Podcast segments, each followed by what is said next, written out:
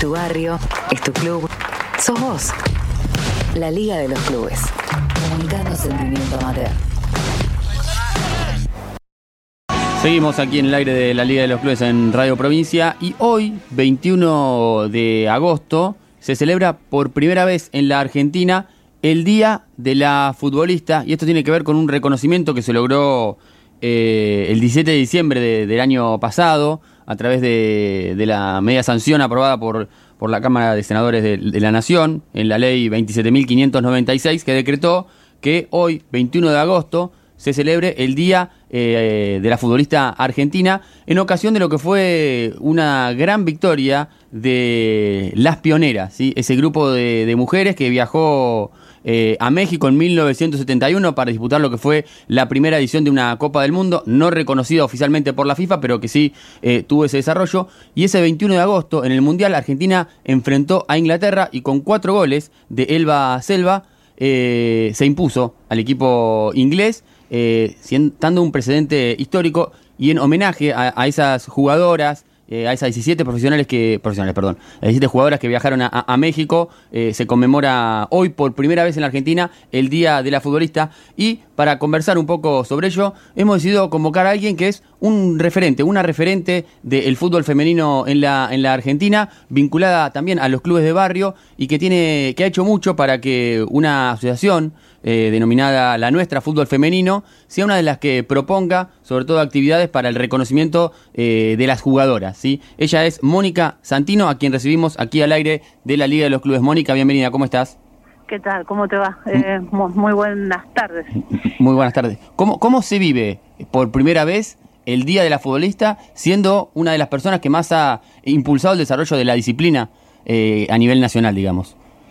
Ah, como con mucha emoción, mucha alegría, mucho orgullo, porque para alcanzar eh, la, la sanción de esta ley hubo eh, encadenadas luchas de montones de generaciones de jugadoras de fútbol que pelearon contra obstáculos, prejuicios, eh, cuando el ser futbolista no tenía ningún valor. Entonces, eh, estar disfrutando este presente, eh, bueno, es eso, ¿no? Como tirarnos una, una pelota llena de orgullo entre todas, ¿no? Hacernos pases en ese sentido y, y todas las actividades que hubo en clubes, eh, en clubes de barrio, eh, en canchas, en la transmisión de, de los partidos de, de la liga profesional. Bueno, es una, una realidad que en la época que, que nosotras jugamos no ocurría, ¿no? No ocurría, no, no era, digamos, un motivo de orgullo decir que era jugadora de fútbol. Y me parece que lo que empieza a cambiar, a transformarse, es eh, hablar de una, de una cultura de mujeres y de, y de diversidades alrededor del fútbol que me parece que, que viene a discutir algunos privilegios y que la discusión de esos privilegios hace que pensemos en un fútbol distinto, mejor, ¿no? Creo que ese, ese es nuestro aporte y ahí hablo de- del fútbol todo, ¿no? No solo el que practicamos nosotras. Sí, ahí- mencionabas el hecho de las transmisiones televisivas. Nosotros, eh, no sé si fue el programa anterior o el anterior, eh, hicimos alusión a que eh, la liga profesional tenía por primera vez en la televisión abierta la posibilidad de- de ver partidos de la, de la Incluso liga profesional de fútbol. Tenemos ahora en la, en la pantalla Villa San Carlos Comunicaciones. Exacto, y, y, y valoramos sobre todo que, que esa transmisión esté íntegramente desarrollada por periodistas mujeres. Nosotros saludamos a nuestra compañera Julieta Sampaoli, quien fue una de las protagonistas de esa, de esa transmisión y que hoy está trabajando en, en- en Deporte B en estas condiciones, eh, y que tiene mucho que ver con esto que vos mencionabas de, de, de- de la, de la idea de que la mujer tenga que ganar espacio y tenga que sostenerlo. Digo, ustedes como futbolistas, como jugadoras, son las que propusieron quizás eh, esa semilla que hoy está germinando y creciendo cada vez más, ¿no? Completamente, lo que, lo que señalás de las compañeras periodistas es fundamental porque la- el inicio de las transmisiones abrió la puerta a mucho trabajo, ¿no? Eh, también era una demanda histórica esa. Eh, ¿Por qué los espectáculos deportivos mayormente están siempre cubiertos por varones? Eh, entonces ver duplas de compañeras, eh, u- una relatando, la otra haciendo campo de juego, la otra comentando, bueno, eran roles que para nosotras estaban, te diría que, que casi prohibidos, ¿no? Muy, muy lejanos. Eh, por eso digo que la transformación es mucho más de lo que pasa en la cancha de fútbol. Y lo que nos ocurre a nosotras, eh, por ejemplo en la Villa 31, desde lo que hacemos de la nuestra, es pensar en el fútbol como eh, un, un camino de empoderamiento. ¿no? Para nosotras el fútbol es una herramienta vital para erradicar la violencia de género, ¿no? porque nos paramos desde otro lugar, porque vemos nuestros cuerpos de otra manera y porque disfrutamos de todo eso que el fútbol genera, que es mucho más que lo que pasa en la cancha, ¿no? En Argentina el fútbol es un bien cultural. Eh, entonces no, no podemos estar afuera de, un fenómeno de esas características las mujeres. Es muy interesante lo que decís y, te pregunto cómo rompes barreras, digamos, cómo, cómo rompes eh, paradigmas tan claros eh, de, machismo y de, de, digamos, cuando, cuando encontrás casos eh, bien claros en que ves que una, una mujer no está empoderada, no está consciente de, los lugares que, que debe y quiere ocupar, ¿cómo, ¿cómo se rompe esa barrera? yendo, yendo y haciéndolo, ¿no? Yo si, si cuento cómo hicimos la Villa 31 fue parándonos en la cancha y peleando cuerpo a cuerpo con los pibes hasta que entendieron que nos teníamos, se tenían que correr y nos tenían que dejar el lugar para entrenar, haciéndolo, bueno, el camino que marcaron las pioneras, haciéndolo igual este, no, no importa con lo, que te digan, eh, diríamos acá, no es prepotencia de trabajo, sino más bien sería prepotencia de, entrenamiento ¿no? y, de, militancia, y de jugar a la pelota igual, pase lo que pase, ¿no? Y cuando vos te plantás y te haces visible para el resto, lo que empieza a ocurrir es que llegan más y más compañeras.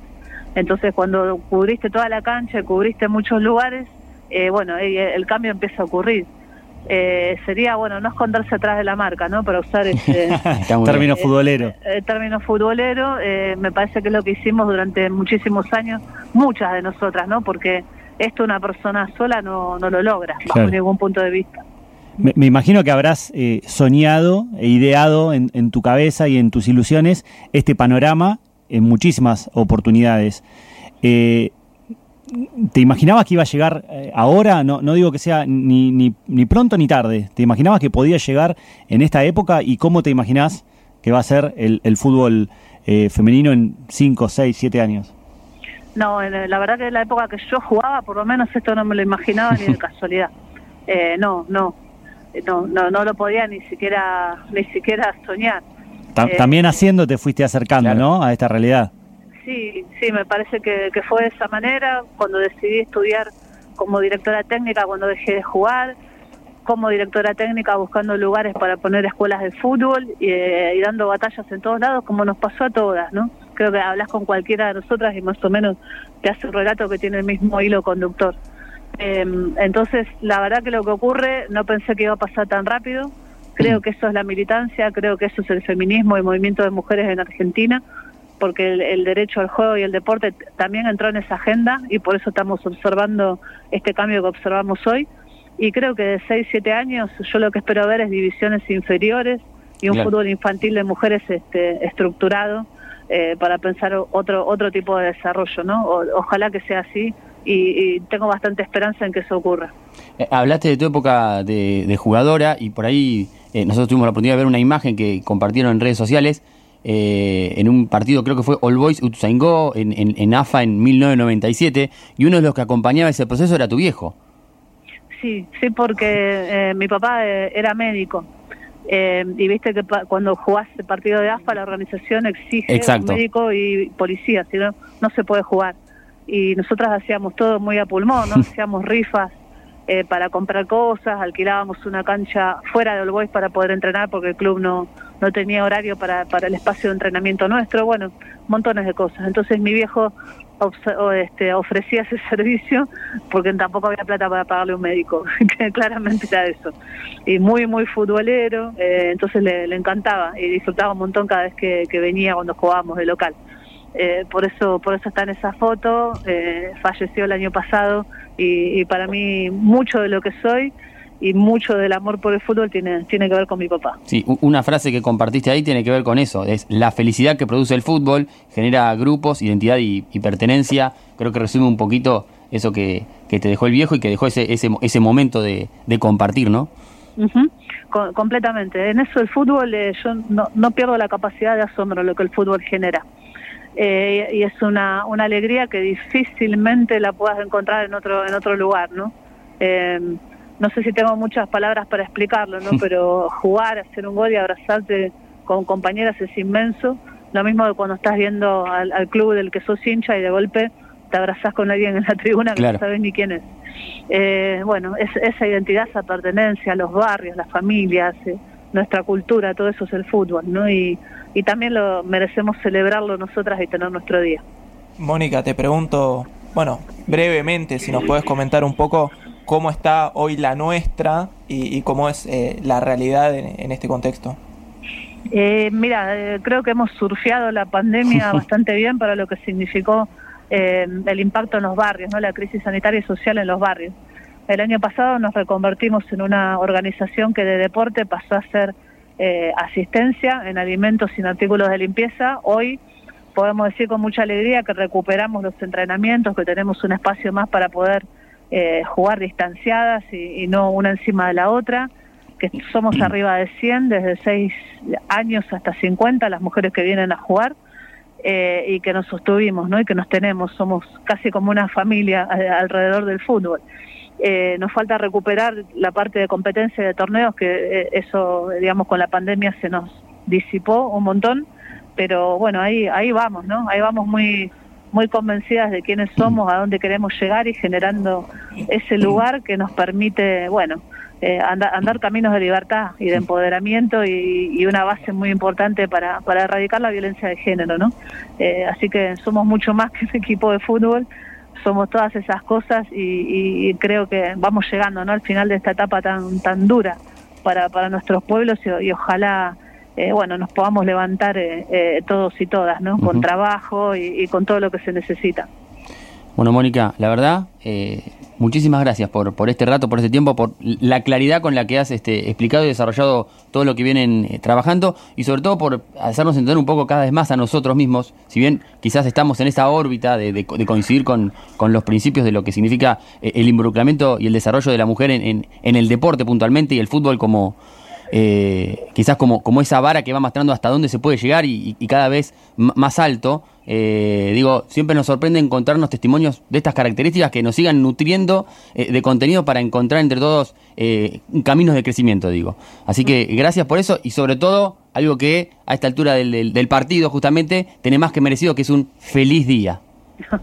Muchísimas gracias y ahora dispuesta a celebrarlo aquí en, Ciudad de Buenos Aires, en el Club Yupanqui, en Villa Lugano, por una iniciativa del legislador Claudio Morresi. La legislatura de la Ciudad de Buenos Aires se va a homenajear a las mundialistas del 71, una entrega de diplomas y una ronda de, fútbol grande eh, entre todas las que estamos acá, ¿no? Eh, y en un club de barrio que para nosotras significa tanto.